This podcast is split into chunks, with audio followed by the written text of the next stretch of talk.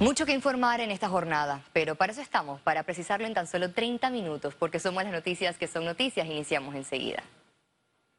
El equipo legal de FCC compareció este lunes ante la Comisión de Infraestructura por la construcción inconclusa de la ciudad hospitalaria.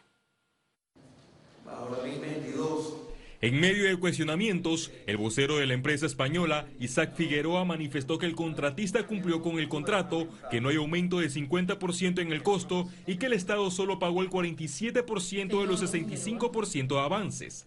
Y quiero eh, manifestarle con toda la responsabilidad del mundo que el mismo el valor ha sido disminuido. Toda vez que se contrató por una suma de 587 dólares y a la fecha de hoy el costo total de la obra es de 554 millones de dólares.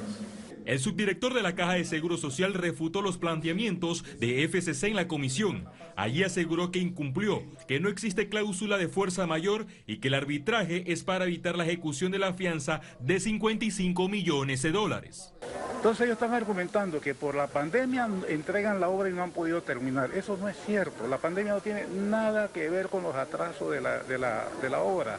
Los atrasos son decisiones que ellos tomaron en su momento, que nosotros no somos quienes para juzgar. Yo trabajo con el hecho cierto, que esas eh, instalaciones debieron ser entregadas el año pasado. La empresa en ningún momento, nunca ha detenido el la construcción de la ciudad hospitalaria. Los diputados aprobaron la creación de una subcomisión para emitir en 10 días un criterio. Ellos hablan de que desde el 25 de agosto cesaron la situación contractual de manera unilateral con la Caja del Seguro Social. Eso evidentemente nos afecta a todos los panameños. Y la Caja del Seguro Social mantiene su posición de que ellos no lo pueden hacer porque no lo pueden hacer de manera unilateral. FCC solicita 65 millones por permanencia extendida en la ciudad hospitalaria. Sin embargo, la Caja de Seguro Social sostiene que se incumplió en las seis adendas. Félix Antonio Chávez, Econius. Que no tienen razón en pedir la Y ahora nos adentramos en la temática que más prevaleció este día, la económica, y es que este lunes trabajadores del sector construcción volvieron a sus labores tras casi seis meses sin operar. El presidente Laurentino Cortizo inspeccionó un proyecto de construcción para verificar los protocolos de salud. Llamó a no bajar la guardia ante el virus y tomar las medidas necesarias. Este momento es importante para seguir el proceso de abrir otras actividades. Lo que se haga en construcción a partir de hoy, de este proceso gradual, nos va a enseñar el camino hacia la apertura de otras actividades. Además, se supervisó adecuaciones y dispositivos de bioseguridad en la obra. También se realizaron pruebas para detectar casos de COVID. Por eso es importante estar día a día en diferentes proyectos, viendo, analizando en conjunto con los empresarios los, los protocolos de bioseguridad, que son los que van a garantizar la vida y la salud de los trabajadores. Se espera que 15.000 obreros se incorporen a sus labores de forma gradual. Hasta este momento tenemos un, alrededor de 32.000 trabajadores que han sido suspendidos en este sector. De estos 32.000 trabajadores, nosotros hemos podido reactivar ya casi alrededor de 4.000 trabajadores y esperamos que para esta semana y la próxima semana podamos ver alrededor de un 15% de las reactivaciones de contratos en cada una de las obras de construcción. El sector construcción aporta cerca del 16% del Producto Interno Bruto del país. Lizeth García, Econews. Y a propósito de obras públicas, este ministerio confirmó que en las últimas semanas licitó más de 100 millones de dólares en proyectos nuevos de reactivación. Econews realizó un recorrido por las obras en construcción. A continuación, le contamos. El Ministerio de Obras Públicas y la Cámara Panameña de la Construcción apostaron a la reactivación de proyectos viales para la etapa de reapertura que inició este lunes en la industria. Con pocas cuadrillas, arrancaron los trabajos de asfaltado y reparación de calzadas tanto en Panamá Este como en Panamá Centro. El ministro, quien inspeccionó las obras, destacó la reactivación de los puestos de trabajo y anunció otras licitaciones. Le puedo decir que en el Ministerio de Obras Públicas tenemos más de mil millones de dólares en proyectos que se están reactivando en este momento. Es evidente que esto va a ser eh, gradual, porque los, contratistas ahora están en muchos casos haciendo retrabajos, están haciendo adecuaciones para que eh, su personal pues, pueda cumplir con los protocolos de bioseguridad. Y esto va a ser gradual, pero esperamos poderlo llevar hasta ese monto prontamente en los próximos meses y entonces aprovechar el verano para ahí sí de verdad atacar con todos estos proyectos es la época en la que más productividad se puede lograr en el sector de la construcción y pues que se vean los resultados a corto plazo. La apertura del sector construcción será gradual. Esperamos, estamos haciendo en un plazo de dos semanas, esperamos una reactivación eh, masiva de unas 800 obras, pero sí de manera progresiva. Aunque gradual, la CAPAC aseguró que son más de 15.000 empleos que se reactivaron las actividades de los trabajadores fueron al aire libre y con distanciamiento en cumplimiento de los protocolos de seguridad. Otros rubros que reabrieron puertas este lunes fueron los lava autos, asterías y modistas. Los sectores, que también tenían casi seis meses inactivos, fueron lentamente como podían ingresar clientes. Los lava autos mantuvieron sus medidas de seguridad, mientras que las astrerías que por lo general están en las lavanderías, apenas presentaban clientela. El movimiento Todo Panamá repartirá más de 150 mil equipos de protección para prevenir COVID-19 durante el mes de septiembre. Este lunes inició la distribución para los usuarios del transporte público. El ministro de Salud dijo que toca controlar el comportamiento del virus porque de lo contrario tocará retroceder la reapertura. El lugar para la actividad del movimiento Todo Panamá fue la Gran Terminal Nacional de Transporte de Albrook. La cantidad de buses estacionados evidenció que el volumen de usuarios se incrementó por la apertura de las nuevas actividades. Y es que llegaron panameños desde los diferentes sectores para trabajar. El número de personas no fue alto, pero sí se vio mayor tránsito en los pasillos internos de la terminal.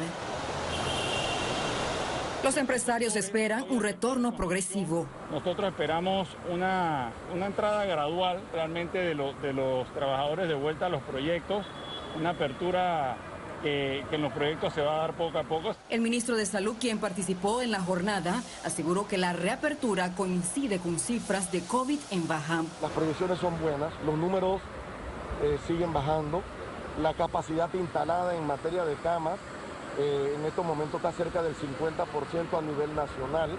Alerto del momento importante y sensitivo.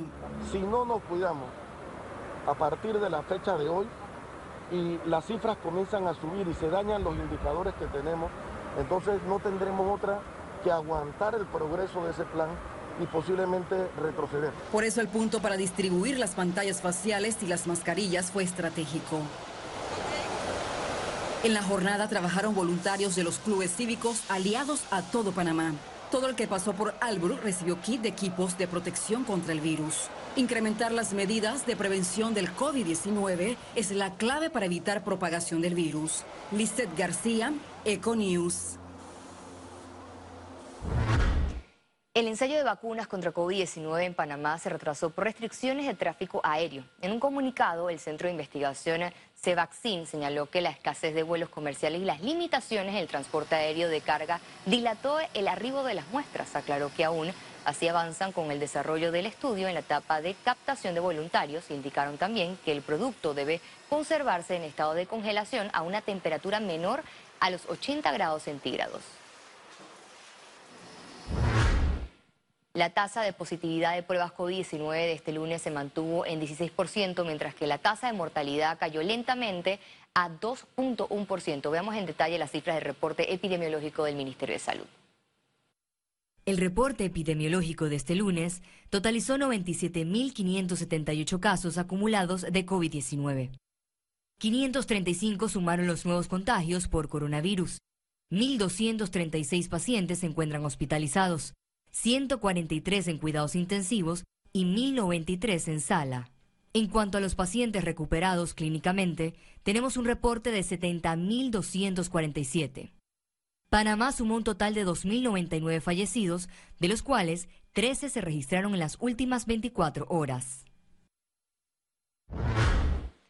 La Asamblea Nacional inició el análisis del proyecto que aumenta los puntos de donación de sangre en todo el país.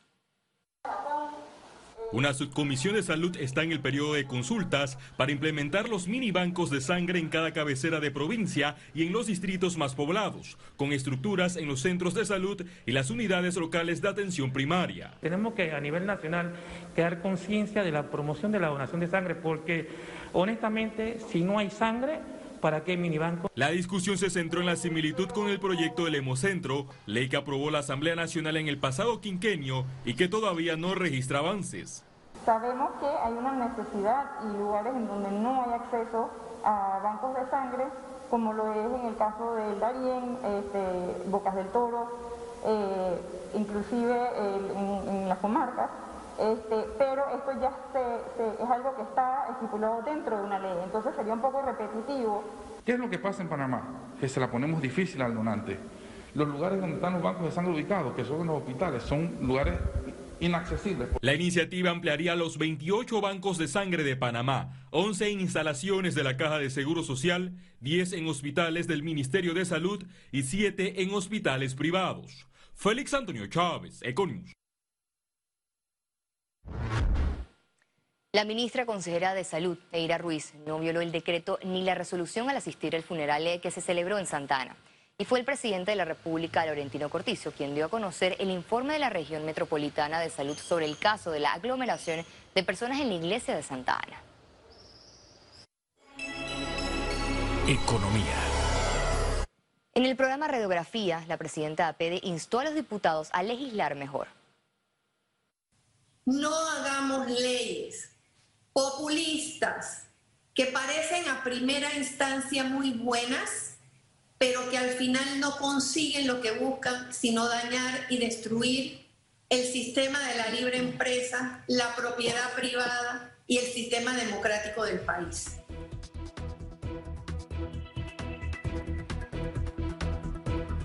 Al regreso internacionales y recuerda si no tiene la oportunidad de vernos en pantalla puede hacerlo en vivo desde su celular a través de una aplicación destinada a su comodidad, es Cable Onda Go. Solo descárguela y listo. Ya venimos, quédese con nosotros.